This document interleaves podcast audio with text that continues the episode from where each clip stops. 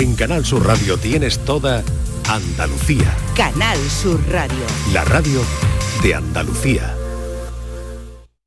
Esta es La mañana de Andalucía con Jesús Vigorra, Canal Sur Radio.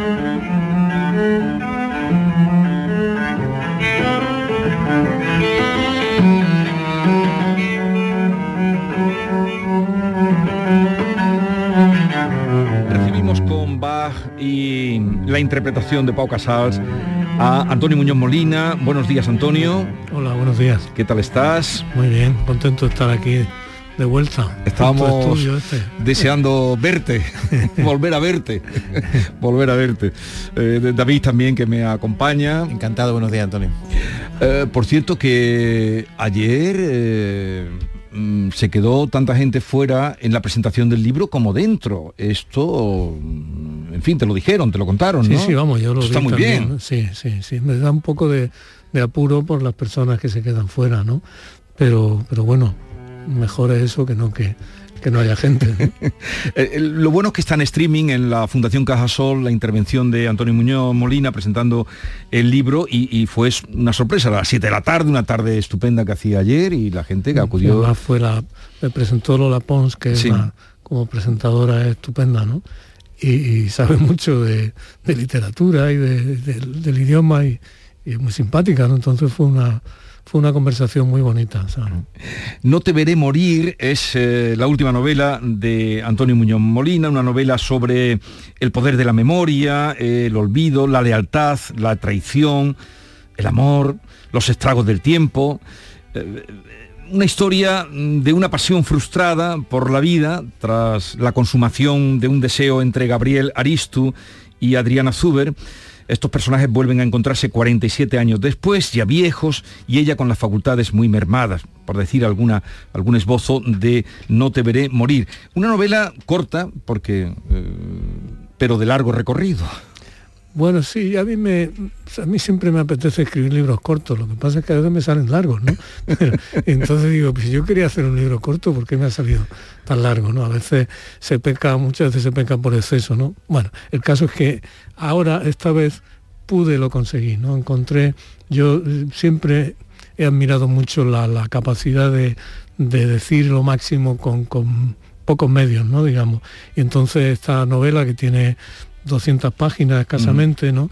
Pues que es una novela que abarca, si te paras a pensarlo, muchas épocas distintas, tiene, pero todo muy comprimido, ¿no? Todo un poco casi telegráfico, ¿no? Pero eso es un ejercicio que has hecho tú de contención o, o que te ha salido así.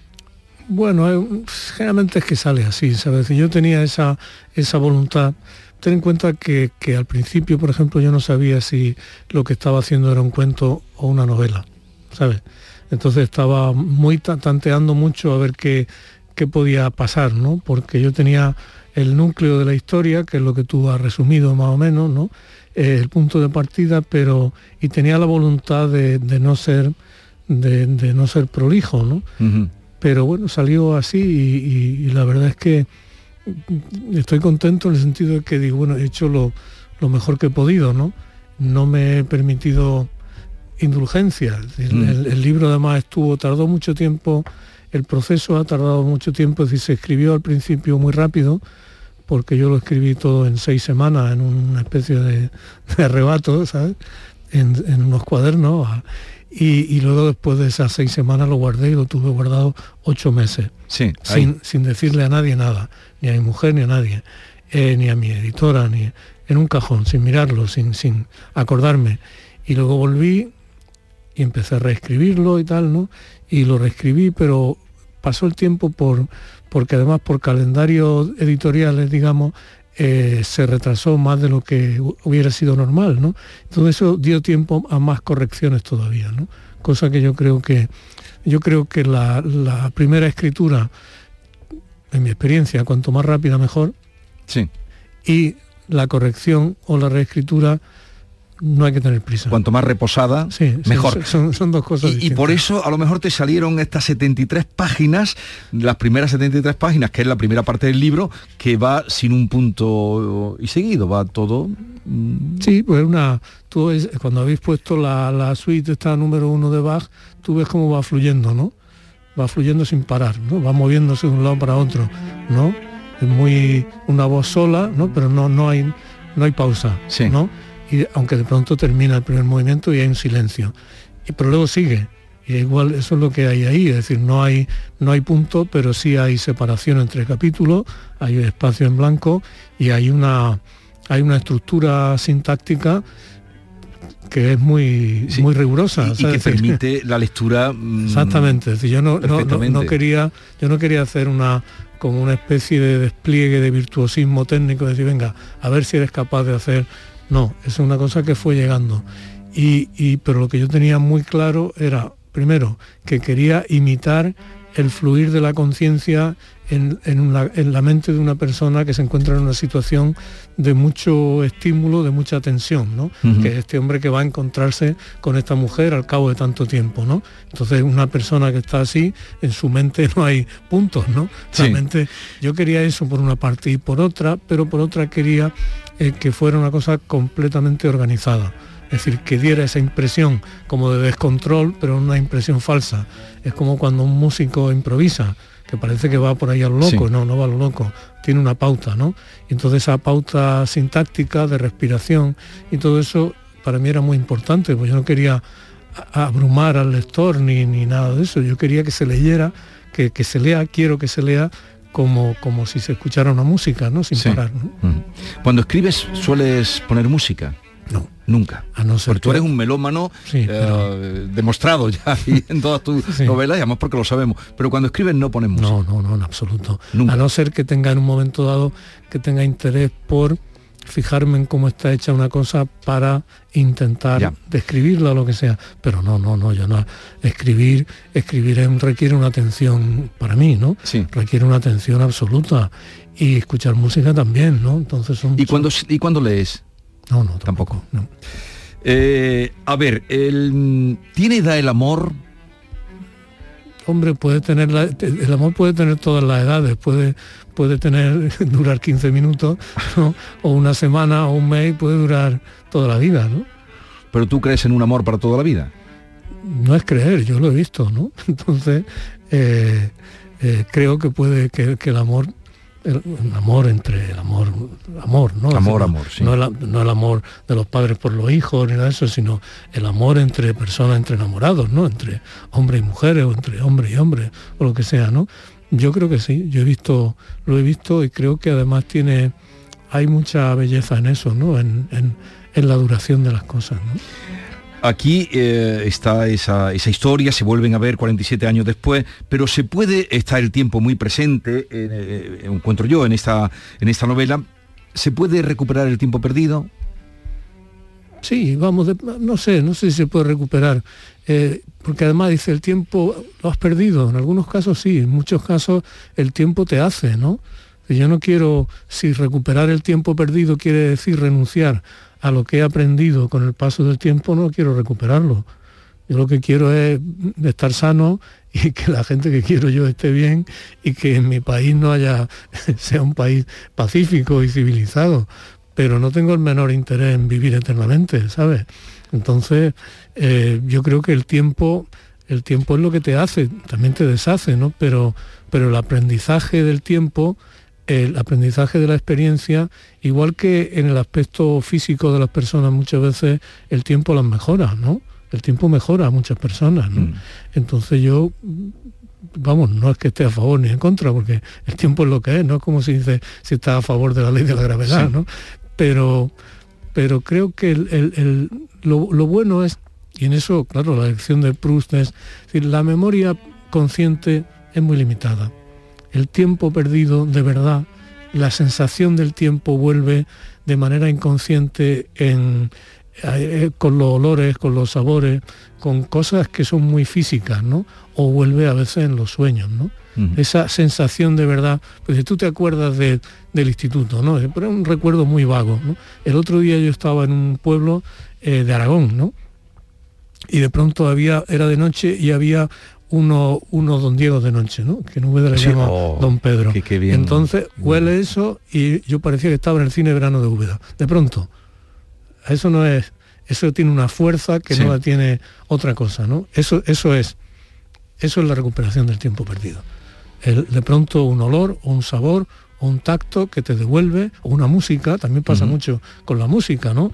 No, ni siquiera con la buena música. Tú puedes oír una, una canción de pachanga que oías de, adolescente y de pronto te, te, trastorna de emoción. ¿no? Sí, sí. Y, reverdece toda esa infancia. E, ese ejemplo que has puesto del olor de... En mi pueblo le llamaban eh, Don Diego, ¿no? Sí, sí, es, su nombre oficial, digamos, es Don Diego de Noche. Don Diego de Noche. Porque se abre de noche, ¿no? en Úbeda le llaman Don Pedro. Y en el cine al que yo iba de, verano, al lado de mi casa, en el pasillo para ir hacia la hacia el corralón este donde se ponían las películas, era todo, estaba plantado de don, Diego. Entonces, para mí, el olor de Don Diego es el olor de la infancia y del cine, fíjate. La novela comienza diciendo, si estoy aquí y estoy viéndote y hablando contigo, esto ha de ser un sueño. Y esa primera parte, eh, de, o primer movimiento de la novela se cierra, si estoy contigo, es que esto es un sueño, aunque no lo parezca, y me voy a despertar en mi casa de Nueva York ahora mismo, y este momento tan verdadero que es la cima de mi vida, no habrá existido. Eh, los sueños. Está muy presente el mundo de los sueños, lo que sueñan. ¿Utilizas eh, eh, los sueños como material literario o no? Porque aquí sueñan mucho. Sí, porque es la, experiencia del sueño, y debo decir, primero de todo tienes que decir que eso no tiene que ver ni con el psicoanálisis, ni menos todavía con, con estas bobadas que dicen que los sueños que hay, que se pueden interpretar los sueños, es decir, que hay como manuales o formas de interpretar los sueños independientemente de, la persona que sueña. Eso a mí me parece una, una simpleza, ¿no? Lo que sí, lo que sí observo, y además me gusta leer sobre eso, hay en eso ha habido mucho avance científico en ese sentido, ¿no? Eh, es que en el, en el sueño se producen procesos mentales muy importantes para, para nuestra mente, ¿no? Se produce un, proceso de limpieza, parece ser, ¿no? En, los sueños se reelabora o se la experiencia, ¿no? Para, como para aprender de ella, ¿no?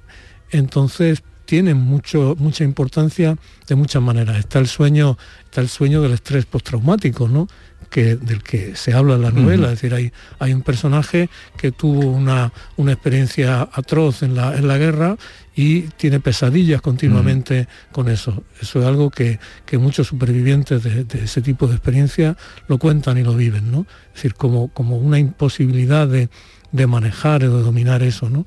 Y luego están esos, esos sueños, a veces extraordinarios, en los que, en los que vuelves a encontrarte con alguien que murió hace tiempo y está, es, como, y, y está presente en el sueño con una claridad con la que ya no está en la ¿no? desde los sueños cuando uno sueña con yo en mi caso con mi abuelo los que estaba tan unidos con mi padre no de pronto ahí están esas presencias no están lo que cuando estás despierto no recuerdas eh, está ahí no entonces a mí eso me, llama mucho la atención me llama mucho la atención esas construcciones narrativas no al fin y al cabo eh, eh, en el sueño nosotros hacemos lo que hace hasta cierto punto lo que hace un novelista, ¿no?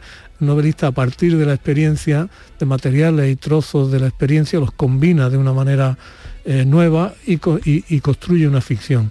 En los sueños muchas veces se hace eso, se construyen ficciones. ¿no? Mm. Y yo como especialista en ficciones, digamos, me, me llama mucho la atención las ficciones que se construyen en los sueños. Eh, es que ya, pero está muy sintetizado en ese arranque. Si estoy aquí y estoy viéndote y hablando contigo, esto ha de ser un sueño. Claro, es esa cosa que tienes tantas veces, ¿no? Que tenemos todos, que está y, de pronto te, despiertas de golpe y dices, ¿cómo es posible esto? Si era, si era tan real, ¿no? Porque si podía tocarlo. Sí, sí, no, seguro. Es decir, el, el, tacto es una cosa que, que, es muy difícil. Tú no, tú no puedes invocar conscientemente el tacto de una piel, ¿no?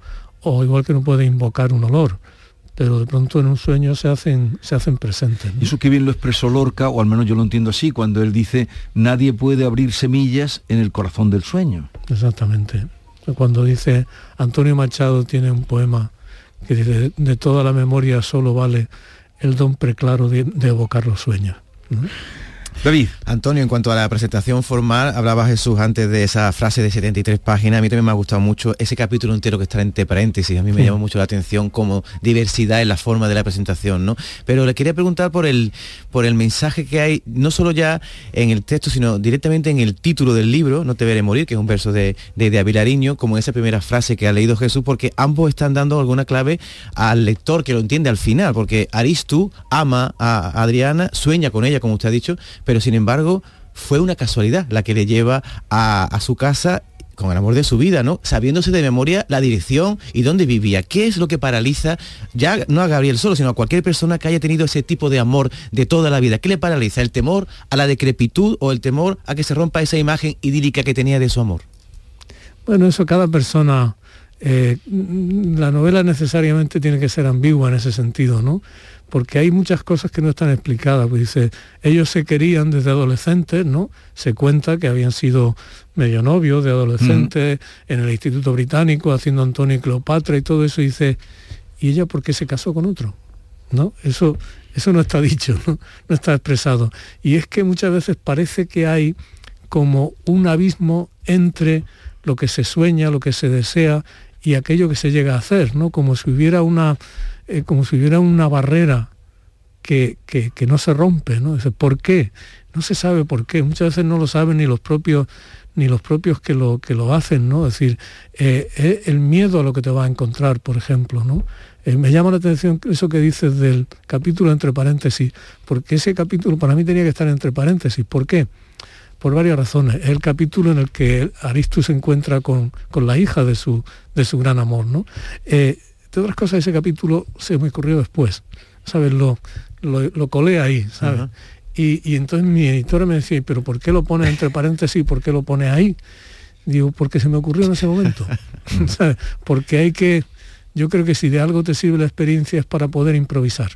Entonces a mí yo vi ese capítulo ahí, entre paréntesis, porque algo como como lateral, ¿no? Y luego es verdad eso que tú dices, decir, que en realidad toda esta historia depende de un, de un azar, que es que otro personaje del que no hemos hablado aquí, el interlocutor de Aristu, eh. menciona ese nombre en una conversación y entonces ese nombre desata, ¿no? Y eso me llama la atención ahí porque muchas veces en nuestra vida tienen importancia definitiva personajes para nosotros secundarios, ¿no? Es decir, alguien, por ejemplo, la persona que de manera completamente casual te presenta a quien va a cambiar tu vida para siempre, ¿no? te la presenta alguien, no, llega, No, llega un ángel, ¿no? Que dice, aquí viene esta persona que a partir de que la conozcas tu vida va a ser otra. No, llega uno que la conoce a lo mejor por casualidad y dice, mira, he conocido a esta, te la voy a presentar, no sé qué, ¡pum! ¿No? Es decir, que, la, la, vida está hecha de, nosotros queremos creer que está hecha de, de destino, ¿no? o, de, o, del cumplimiento de proyectos nuestros, pero, pero está hecha de, azares y de, y, de cosas que se hacen y de cosas que no se hacen, ¿no? de, de, lo que se dice y lo que no se dice. ¿no? Es una cosa una cosa muy misteriosa, ¿no? Y, según vas teniendo más experiencia te das más cuenta de eso. De casualidades, este señor que se cruza, pues es un profesor que va allí a, a, la Universidad Virginia, es donde... Sí, sí, la Universidad Virginia. Virginia. Y se encuentra con otro español que ha triunfado, que, que se ha ido mm, buscando su desarrollo personal y dejando el amor. Sí, bueno, también, también ha encontrado otro amor en otros. Es decir, es que... Sí, pero, pero él empieza porque el padre lo lleva a, ese deseo que tú has expresado en muchos libros tuyos de crecer eh, en el conocimiento, en el deseo de, saber, en la inquietud de aprender, de despegarse de la España gris que, fue, que es constante en muchas obras. el padre, tiene en cuenta que el padre es un fue miembro de algún modo de la institución libre de enseñanza, ¿no? Entonces tiene esa, esa fe eh, eh, admirable, pero también a veces ingenua en la capacidad de la cultura y del conocimiento como herramientas de mejoramiento mm. personal. ¿no? Eh, es unas veces verdad y otras no es verdad. Eh, yo he leído hace poco un libro eh, terrorífico que es sobre, sobre los intelectuales de la SS. ¿no? La SS la, la, dirección de la SS, el cuerpo de oficiales, estaba constituido por catedráticos, doctores en filosofía, doctores en ciencia física, es decir, era lo más de lo más, ¿no? Eh, musicólogos, tristemente la, la cultura no, no garantiza nada. No garantiza ser mejores personas. No, la ignorancia tampoco, pero... David. Bueno, quería hacer énfasis en ese personaje que ha dicho anteriormente, el que está marcado por una tragedia que le pasa en la guerra. Es un padre en el que se pueden identificar, Antonio, tantos padres eh, de la posguerra que incluso pasaban penurias para pagarle a sus hijos los estudios, que es lo que le ha pasado a los protagonistas de esta novela. ¿no? Es como una metáfora de todos esos padres ¿no? que, han existido en España. Sí, sí. Es decir, es esa gente, es decir, cuando cuando un cierto número de sinvergüenzas y irresponsables provocan una catástrofe colectiva incalculable, ¿no? Luego son a los inocentes a los que les toca salir adelante, ¿no? Es como cuando ves, cuando ves las imágenes de, Alemania en 1945, de las mujeres recogiendo ladrillos, sacando ladrillos de las ruinas de las ciudades bombardeadas, ¿no? Y dice, ahora que nos habéis traído el apocalipsis, y ahora las personas normales tenemos que seguir. tenemos que levantarnos por la mañana, tenemos que empezar la vida, tenemos que reconstruir las ciudades, tenemos que reconstruir el mundo, ¿no? Y entonces es las generaciones a las que les toca eso, son generaciones muy sacrificadas. Son generaciones sacrificadas, literalmente sacrificadas, porque su vida, hay, hay un libro extraordinario de, Rafael Cansino Asens que se publicó hace poco, eh, su diario de 1943, ¿no? Eh, y este hombre, el año 43, todavía está con, bajo en la sombra de, terrible de la guerra, ¿no? Y él dice que él es un vaso saltado. Quiere decir, un vaso saltado, ese vaso que, claro, que, no, se ha roto todavía, mm. pero que está lleno de... Y él lo dice varias veces, Cansino hacen, es un vaso saltado. Qué imagen más... Es eh, terrible, es una imagen terrible, ¿no? Y, y, pasa eso, ¿no? A estos padres, es decir, la generación de nuestros abuelos, ¿no? Es decir, gente que, tuvo que, ponerse en la ruina, ya te digo, y, los que habían organizado aquello estaban, estaban algunos estupendamente colocados y otros... Es decir, la gente normal, la gente común, trabajadora, es la que tiene que apechugar con todo eso, ¿no? Hombres y mujeres, y muchas veces más las mujeres, porque los hombres o están o, han quedado, han muerto en la guerra o han quedado incapacitados, y entonces hay, que levantarse y hay que, hay que encender la lumbre, y hay que, hay que limpiar de cascotes la, la casa, ¿no? Antonio, ¿quién debe terminar esta historia? No te veré morir. ¿Cómo que quién la debe terminar? ¿Quién la debe terminar leyendo el libro? ¿Quién la debe terminar? ¿El lector? ¿Los protagonistas? Eh, el, escritor? El, lector? El lector es mucho más activo y mucho más importante de lo que él piensa, o de lo que ella piensa, ¿no? Es decir, el, libro es una apenas una partitura y no una partitura muy detallada, ¿no? es una partitura en la que se dan indicaciones muy generales y el lector o la lectora tienen que tienen que reconstituirlo. ¿no? Hay en un libro tan corto además como este, que abarca tanto, eh, tantas historias y tantas cosas, hay muchas zonas en blanco. Hay como novelas sumergidas que es quien lee, quien tiene que, llevarla. Es decir, el libro solo existe de verdad, y más todavía un libro como este, solo existe de verdad la imaginación del que lee, ¿no? Mm. Igual que una música solo existe cuando, cuando la toca alguien. Pues mira, precisamente vamos a tener una intérprete ahora, una música que, ya se está sentando y ahora te presentaré. Eh, mañana lo presentas en Granada. En, Granada. Eh, ¿En dónde? En el Centro García Lorca. ¿Y la hora la sabes o te la tienen que decir? Las 7 creo yo. las 7 de la tarde. Mucho te estoy preguntando. Mañana en Granada, 7 de la tarde. Ayer fue una presentación mm, eh, muy, eh, muy concurrida y el público muy atento y supongo que te sentiría muy a gusto. Sí, sí, eh, mucho, mucho. y muy querido porque lo eres también, en esta tierra. Es que en Sevilla ya es como mi casa también, ¿no? Porque vienes tantas veces. ¿Dónde te quieren más? ¿En Sevilla o en Granada? ¿O en Jaén? bueno, no, tendríamos, tendríamos, que hacer un referéndum. ¿Dónde te sientes más querido? ¿En Sevilla, en Granada o en Jaén? Yo te digo una cosa, yo tengo la suerte, tengo la suerte de, de, sentir mucho calor de, la gente en, muchos sitios, ¿no? y estos sitios claro que son, son mi vida, ¿no? Entonces, ¿cómo, ¿cómo me reparto eso, ¿no? ¿De dónde soy más, ¿no? Entonces es una cosa que lo que yo siento es, es mucha gratitud. Del país no vamos a hablar. No, luego ya, otro, día. otro día hablamos, otro del, día país. hablamos del país. otro día hablamos del país. Eh, porque, mira, antes de despedirte, mm, tengo cita ahora con Judith Mateo, que es esta eh, joven que está con el violín, con el violín rosa. Eh, buenos días, Judith. Hola, ¿qué tal? Encantada de estar aquí. Eh, Antonio Muñoz Molina es un melómano exquisito, de buen oído. Y entonces, ya que estás aquí, podemos despedirlo con Vamos a algún momento musical. ¿Qué podrías hacer? Pues voy a tocar un trocito que es un tema mío que se llama Tirnanoc, así a pelo con el violín a ver si os gusta. Vale. Ahí va.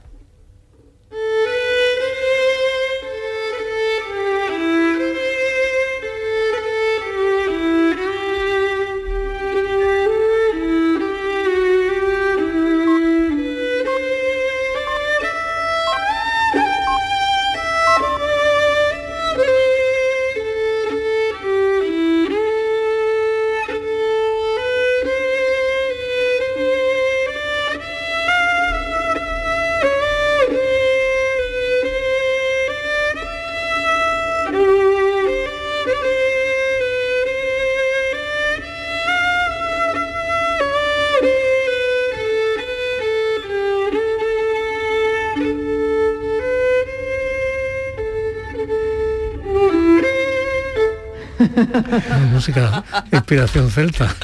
Sí, eh, con raíces claro. súper folques. Estuve viviendo en Irlanda muchos años. Claro, claro. Hay- había, un Ya- disco, ves. había un disco de Alan Stivell, Sí. Sí, sí. Sí, yo también tengo uno. Mi primer disco, o sea, tengo ya ocho. El primero se llamaba Tirnanoc. Qué bien, pues enhorabuena, de Qué verdad. cosas, las casualidades de las que hablábamos, Esa es la Antonio. vida, esa es la Eh, vida. ¿Cuánto hubieras dado por ser músico más que escritor? No, más que escritor no. Músico, es decir, me gustaría, me habría gustado poder tocar un instrumento para mí, en casa o con, o con amigos o algo. No, eso es lo que me da envidia.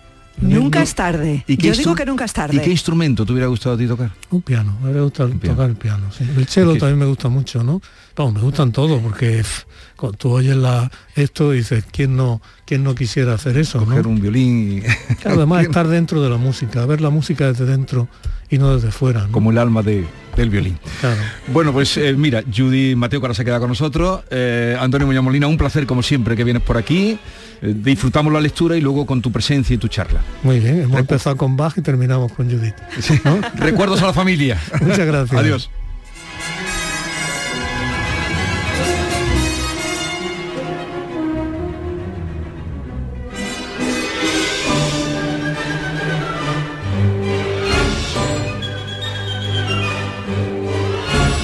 La mañana de Andalucía con Jesús Vigorra.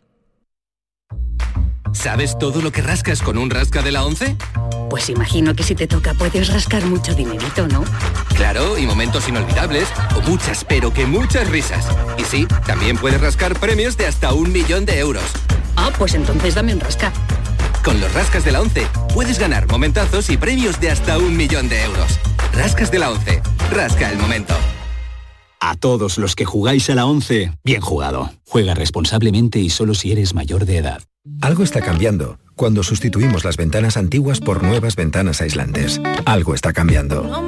Gracias a muchos pequeños cambios, como rehabilitar energéticamente la fachada de tu edificio, tener electrodomésticos eficientes, ahorrar en climatización, llenar el lavavajillas o usar bombillas LED, estamos transformando la energía de todo un país. Por ti y por todos, únete al cambio. Entra en algoestacambiando.es e infórmate. IDAE, Gobierno de España. Canal Sur, la radio de Andalucía. Niño, tráeme algo fresquito de la nevera. Pero papá, si esto está más caliente que el queso de un San Jacobo.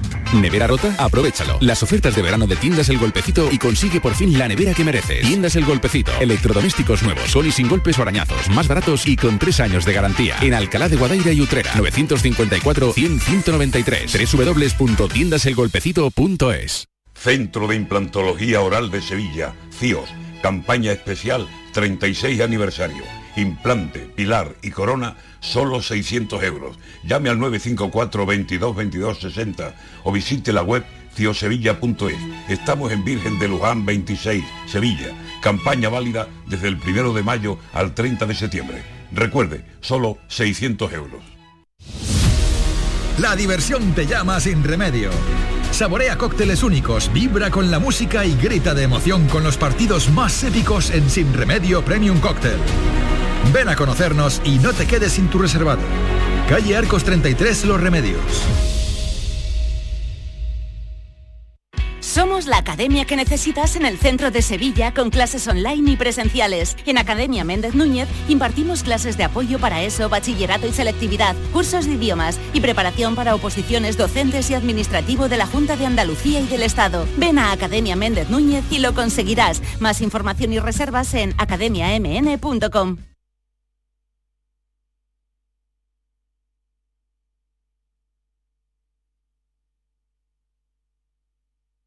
Algo está cambiando. Cuando en casa decidimos poner el aire acondicionado a 27 grados. Algo está cambiando. Gracias a muchos pequeños cambios, como ahorrar en climatización, llenar el lavavajillas, usar bombillas LED, rehabilitar energéticamente la fachada de tu edificio o tener electrodomésticos eficientes, estamos transformando la energía de todo un país. Por ti y por todos, únete al cambio. Entra en algoestacambiando.es e infórmate. IDAE, Gobierno de España. De todos los peces. Cada ola que baña la costa andaluza de frescura, variedad y riqueza. Con más sabiduría que cualquier especie, conozco la calidad y su receta. Disfrutemos de una pesca y un consumo responsables, porque nuestros mares laten y saben. Saben a cultura y saben de calidad. Saben a frescura y saben de sostenibilidad. Saben a sur y saben de encuentro. Andalucía, mares que saben. Fondo Europeo Marítimo y de Pesca, Junta de Andalucía. Canal Sur Radio.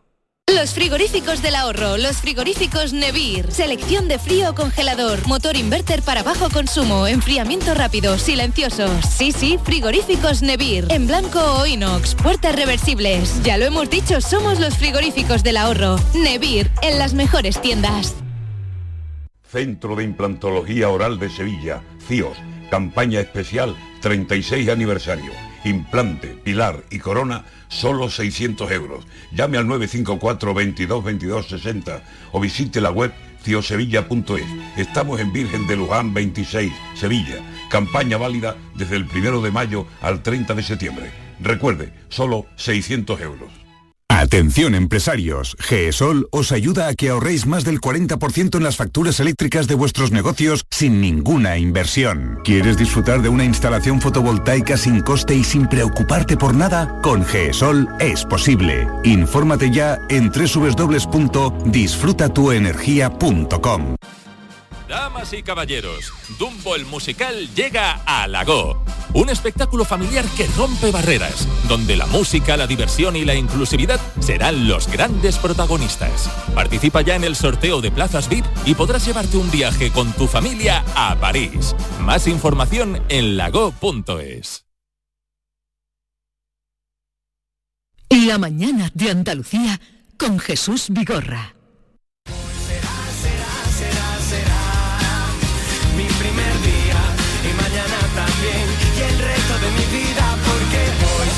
Será, será, será. Antes de reanudar la conversación con Judith, que está aquí con nosotros, eh, vamos a recordar que esta noche a toda costa en Canal Sur Televisión nos va a llevar por qué lugares, por qué sitios. Antonio Montero, buenos días.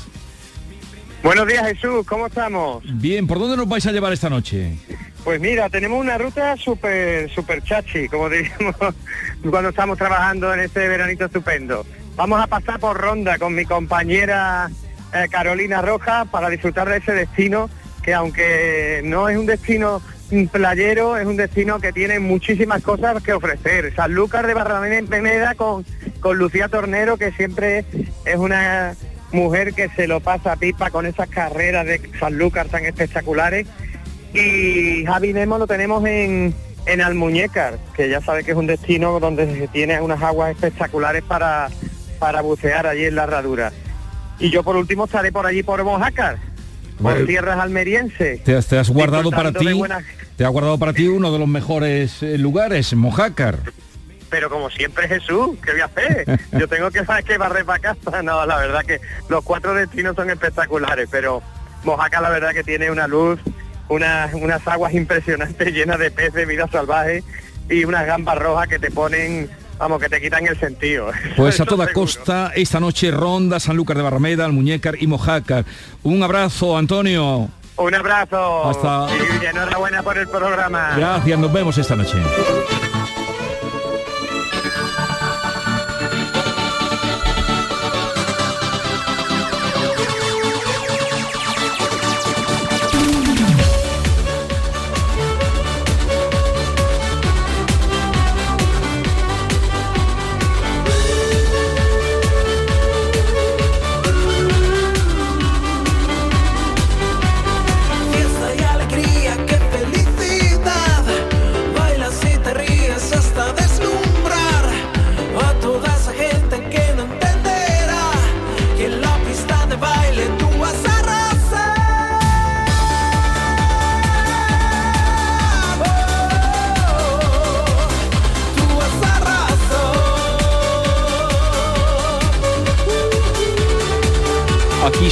El violín de otra manera a como antes lo has eh, tocado, Judith. Evolución, ¿no? Evolución, vas creciendo, vas añadiendo años a tu vida y años a tu vida y años a tu violín, ¿no? Con lo cual te va apeteciendo hacer otros estilos de música y otros fregados. Me meto en fregados diferentes.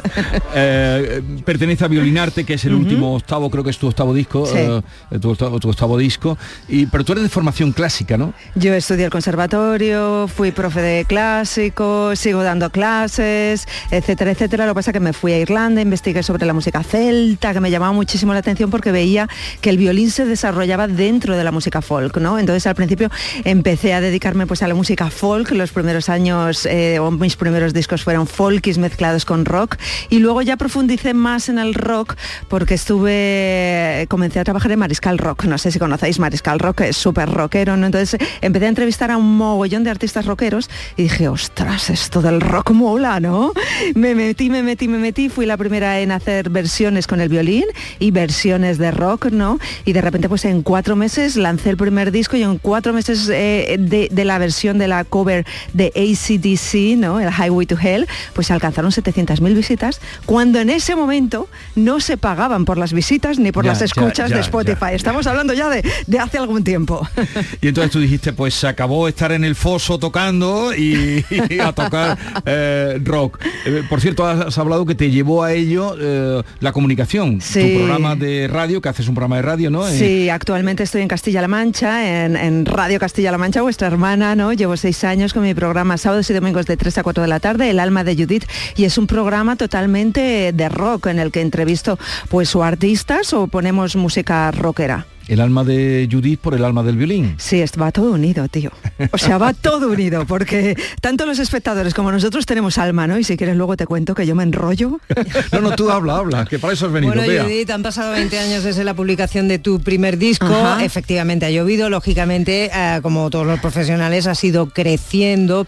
Y mm, en este nuevo disco tienes una, una vertiente comprometida, podríamos decir, ¿no? Yo creo que Porque exploto. Vas por el empoderamiento femenino, pero... Una ya pero está hasta los mismísimos, ¿sabes lo que te quiero decir? Entonces ya llegan unos años que dices, joder, soy un artista independiente, independiente quiero decir, mis discos han salido con Warner, el último con Universal, pero no me hacen ni caso, ¿eh? ¿Quién no Eh, te hace caso? Quiero decir, en mí no invierten. Quien sigue invirtiendo soy yo misma y quien cree en mi proyecto soy yo misma y Chuse joven que me acompaña, que luego hablaremos con él, ¿no? Y a lo que quiero decir que como mujer me he tenido que tragar muchísimas cosas, ¿no? Mm. Entonces llega ya un momento de tu vida que dices, si es que voy independiente, ¿no? Voy paralelo, no soy cantante, soy instrumentista, que ahora, gracias a Dios, parece que se empieza a ver, ¿no? Porque aquí en Andalucía tenéis a un chiquito que toca el violín, con mezcla, sí. con Sí. mezcla de flamenco, que me parece, me parece fascinante, pues Sí, que empiecen sí. a aparecer ya instrumentistas que digamos, oye, que estamos aquí, que no solo la música es cantar o intentar cantar, que muchas veces se intenta. Vamos a escuchar un poquito.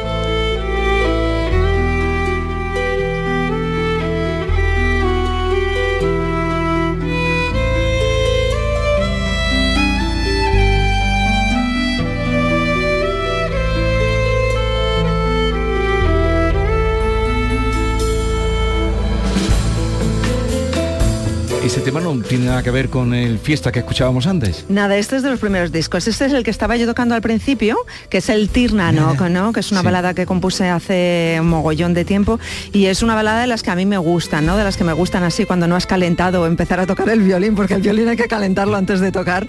Pero sí, fe- con pozos folkis, sí. Como te descubría Antonio, decía rápidamente se ha ido. Esto suena sonido. El tío entiende. ¿eh? Sí, sí, sí, que tiene buen oído. tiene buen oído. Bueno, y por Andalucía has hecho, has recabado por aquí con. Esto este verano, este, ¿Dónde este verano estado? hemos estado tocando en, en Granada, en- Vega. sí, Sí, y en en el festival y en Cortegana, ahí en el maravilloso Castillo. eh, castillo, sí, En el castillo festival de Sierra bonito es. Celta. Que Muy es la bonito, sí. segunda- la segunda vez que estamos ahí. Bueno, preséntanos al joven. Él es Chuse Joven, ¿no? Eh, es con quien he compuesto todas las... Bueno, él ha compuesto las letras, yo he compuesto la música, ¿no? De este último disco y es con quien maquino pues la mayoría de las cosas, ¿no? Porque aparte de ser pareja escénica o musical, pues somos pareja, nos complementamos muy bien y somos los dos los que curramos todo este curro, que aunque él luego no de la cara, está siempre ahí con todo. Chuse Joven, gracias.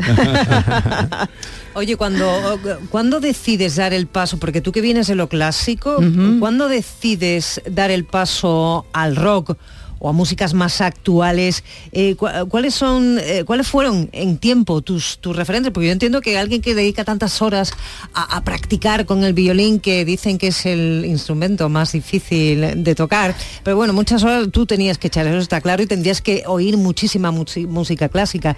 Pero claro, eh, otras cosas escucharías y que te llevarían eh, precisamente a dar ese paso rompedor que te hace la primera mujer en España en, tocar a rock con, con el violín, ¿no? Eh, sí, pues mira, te comento, yo soy de Cuenca, ¿no? Y con 16, 17 años yo ya estaba metida, estaba en el conservatorio, pero estaba metida con grupos de mi ciudad, ¿no? Que hacíamos covers, versiones, a mí me daba muchísima vergüenza. Y me acuerdo que uno de esos grupos fue versiones de The Cure. De los O sea, Cure. Sí, sí. Flipa, y a mí me decían, sácate, invéntate para tocar en, en- el grupo. Y yo me inventaba ahí cosas y tocabas como podías y tal. Entonces desde muy joven estaba metida en circuitos de otras músicas, ¿no? Entonces yo creo que ese gusanillo de estar en otros circuitos, aunque acabé la carrera del conservatorio, yo he sido profe de concert, sigo siendo profe y dando clases y tal, creo que ese gusanillo de estar en el escenario y de no tener que estar sentado recto, sin poderte rascar la nariz ni nada de eso, pues te pica de otra manera en los otros escenarios, ¿no? Y empecé, empecé, empecé, empecé y dije, joder, esto es lo que me mola. Eh, Tú has escrito un libro, tú has hecho muchas cosas, por todo lo que nos cuentas y... Y ya y- soy un poco vieja. Eh, No, no, no, no, por, por favor, no hay más que verte. Eh, un libro que se llama Canciones con las que... 101 canciones, canciones con las que te ligarías a cualquiera. ¿Estás Chan, oyendo? chan, sí, chan, y era la pregunta que le iba a hacer. Es que Chan, yo chan, chan, tu libro chan. no lo he leído y quiero que me des alguna de la pero, lista. pero, pero dáselo eh, con el violín. Podría ser quieres un tip? una de las ciento... Hombre. Un que has dicho un tic. Un, un tip. Un tip. O sea, me va a tocar una canción para ligar, Una ¿no? de esas Pero tienes que 101. adivinar cuál es, ¿eh? Vale. Eh, pónselo ¿eh? fácil, pónselo fácil.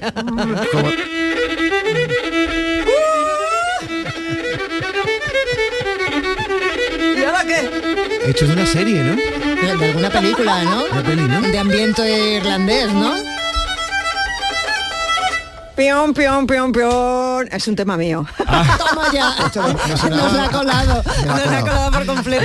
No, una serie de que hay ahora. No, lo que pasa tenía el aroma eh, de- de- de- un western, uno de folk. Bueno, pues el libro lo saqué justo antes de pandemia, ¿no? Eh, em, se pusieron en contacto conmigo Planeta, para mí un Sí. lujazo, porque sí que tenía proyectos preparados de otra serie de libros y cuando me ofrecen este proyectazo yo dije, si es de música sí, si es de cocina no. Ya, pero, pero ¿cómo, ¿cómo utilizar esas canciones? Porque dice que son infalibles. Me pero hice- ¿en qué momento sí. se han de A ver, poner? eh, yo te cuento una cosa, ¿no? Esto es cuando te juntas con tu vecino en el ascensor. Sí. ¿Tú de qué hablas? ¿Te lo quieres ligar o te la quieres ligar? ¿no? Y dices, ay, hace frío, está lloviendo. Pues no. Va a llover. Eh, Qué no, calor, no, qué calor. eso es un coñazo, ¿no? O sea, lo mejor es dar tips o dar eh, historias dentro de 101 artistas que al final del libro además eh, hago un test con preguntas para que tú te aprendas una serie de preguntas y decirle a tu vecino, oye, pues sabes que a fulanita de tal le robaron el bolso y a los 40 años le devolvieron el bolso con una camiseta dentro de su hermano que había fallecido. O sea, ya la vecina te puede mirar y decir que fue fricazo. Oye, y la segunda parte tiene que ser 101 canciones con las que hacer el amor, porque has dicho con las que ligar, pero tienes No, que no, dar no. profundidad no, no, no, no, la siguiente va a ser para divorciarte. Ah.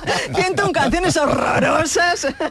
Oye, eh, pero tú podías estar perfectamente en la interpretación porque eh, modulas. No, a ver, la música es interpretar, Tú- ¿no? no, pero digo la interpretación ahora... eh, Teatral. Teatral. Ah, me estáis llamando teatrera. A la que me voy. Yo me lo paso bien en la vida, ¿no? Consiste en esto, ¿no? En disfrutar de los momentos.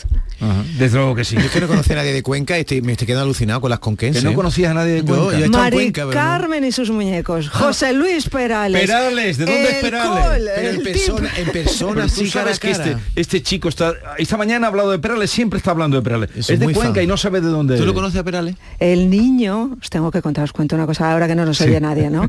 El niño de Perales iba al colegio mío y nosotros le sacábamos unos pocos años más, ¿no? Entonces lo agarrábamos en el recreo y le decíamos, cántanos esta de tu padre, canta esta, Y- canta y- y esta". cantaba. Sí, qué horror, o sea, eso es bullying ahora mismo, por favor, no lo hagáis.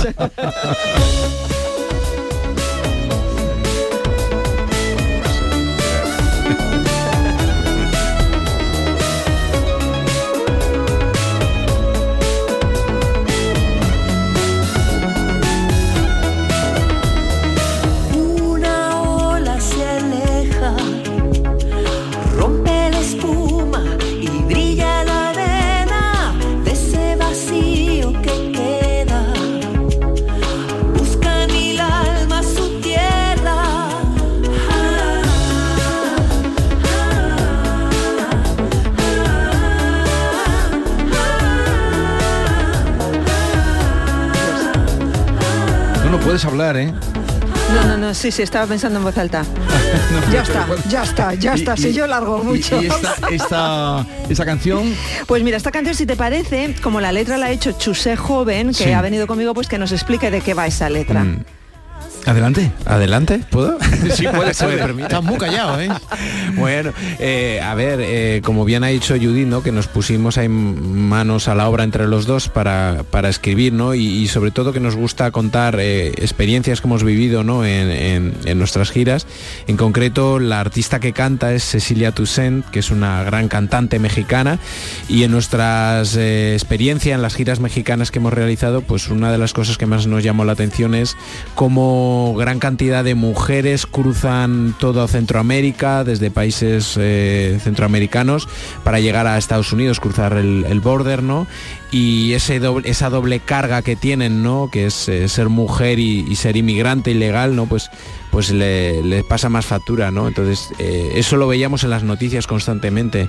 Entonces, esa la canción habla un poquito eso de lo que es el, el gran cielo, ¿no? Que es el, la Ese es el título. ese es el título de la canción y, y la búsqueda, ¿no? De un, de un porvenir mejor para, para todas estas mujeres.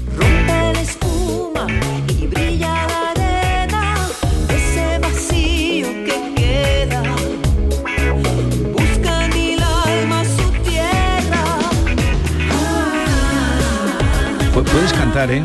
Yo canto fatal. Pero también la moda te interesa, ¿no? A mí me interesa todo.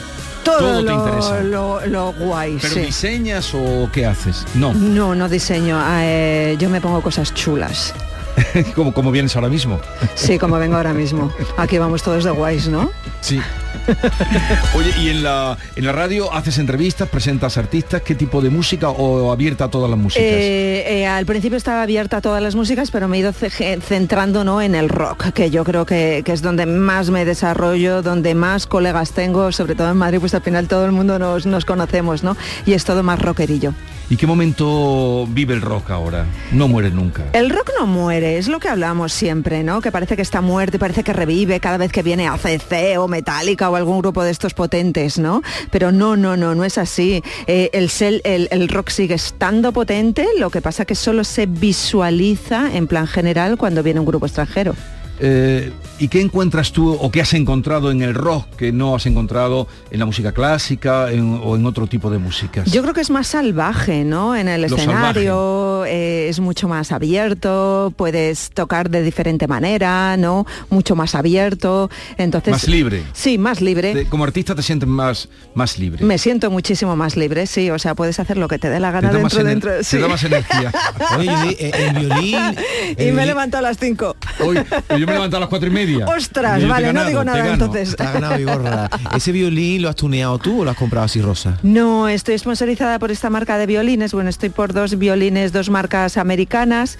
Este se llama, es de fibra y es- esta marca es Glassern, que son de fibra, Glassern New York, eh, son de Nueva York y entonces pues no pesan, son ligeros, son electroacústicos. Tengo uno en rosa y tengo uno en la azul. has comprado así. Tú sabes que si yo te veo por la calle sin el violín, lo último que se me ocurre de ti es que tú seas violinista. ¿Y qué piensas ¿Pero que por soy, qué? tío? ¿Cómo que tú- pinta lo que estás hablando de rockera, de marchosa, y Es tal. que- y pero con no- violín.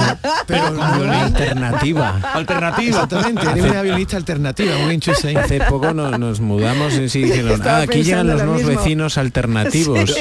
Ah, ¿sí te dijeron? Alternativo. ¿Y tú qué le dijiste? Pues sí, bueno. ¿Qué voy a decir? Encantado de ser el alternativo.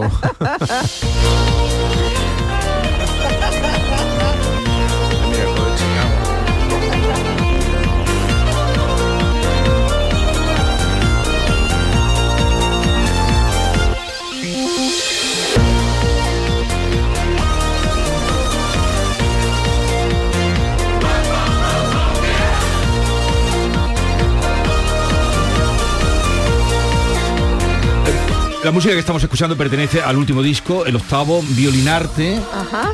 Eh, eh, ¿Quieres presentar la canción? Venga, esto se llama Pequeñas Chis- Chispas e invitamos al coro de Chicago a cantar. Sí. ¿Por qué el coro de Chicago? Chan, chan, chan, chan. Hicimos gira. Yo me autopregunto, ¿lo ves? Sí. Hicimos gira con el coro de Chicago que vinieron de gira aquí. Es sensacional el coro de Chicago porque se hizo como una fundación para ayudar a todos los niños. Chicago es enorme, ¿no? Entonces empezaron a coger a todos los niños pues que, que tenían dinero, que no tenían dinero, que podían Sí. apuntarse, que no podían apuntarse y hacer esas agrupaciones musicales para que los niños pudiesen no desviarse del carril bueno, ¿no? Entonces ese coro se va anualmente de gira a todos los países o a infinidad de países. Sí. Vinieron a España, estuvimos de gira con ellos y dijimos, ¿cómo mola el coro? Porque además no es el coro al uso de estos aburridos Sí. estirados, ¿no? De niños, sino que empiezan allá a moverse todos a bailar, tal. Y entonces dijimos, Dios, cómo mola. Hicimos el tema este de pequeñas chispas y dijimos, pequeñas chispas, o sea, son niñas que canten niñas del coro de Chicago.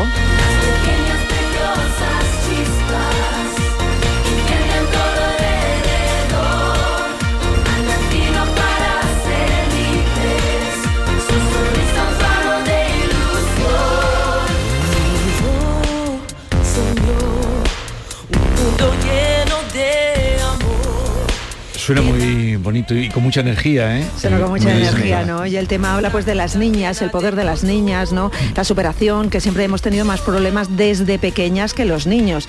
Eh, yo no sé si a ti te pasa que cuando eres pequeña o ahora siendo mujer adulta, ¿no? Dices, por esa calle no voy a ir por la noche. O sea, Sí. se nos ha quedado esos chips, ¿no?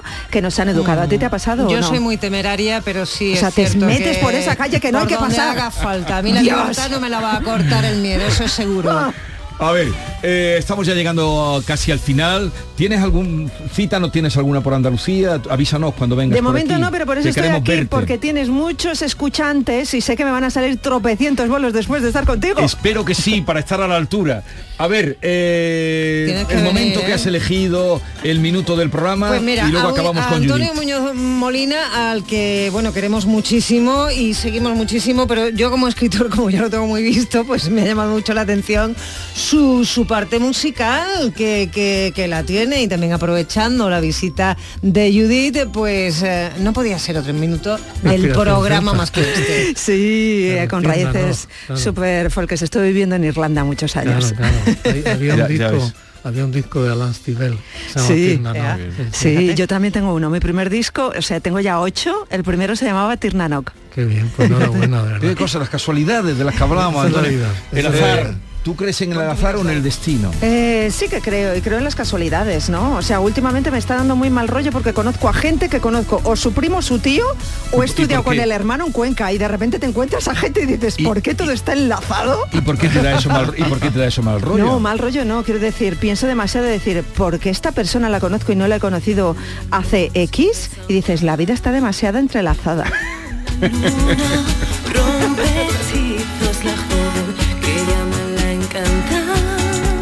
¿Quién canta aquí? Patricia Aguilar. Patricia Patria Aguilar. Aguilar, sí, Mm. sí, sí.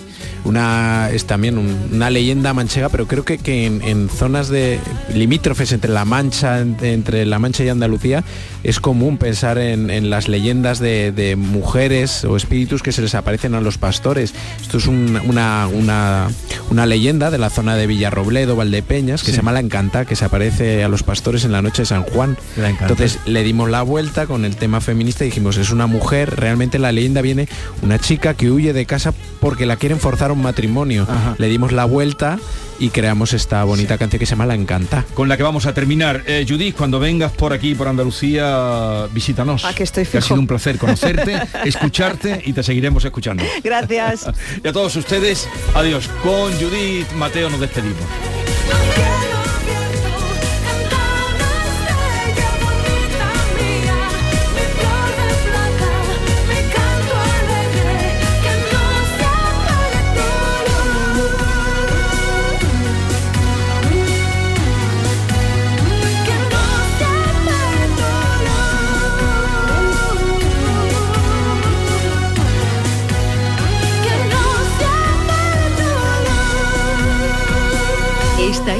La mañana de Andalucía con Jesús Vigorra, Canal Sur Radio.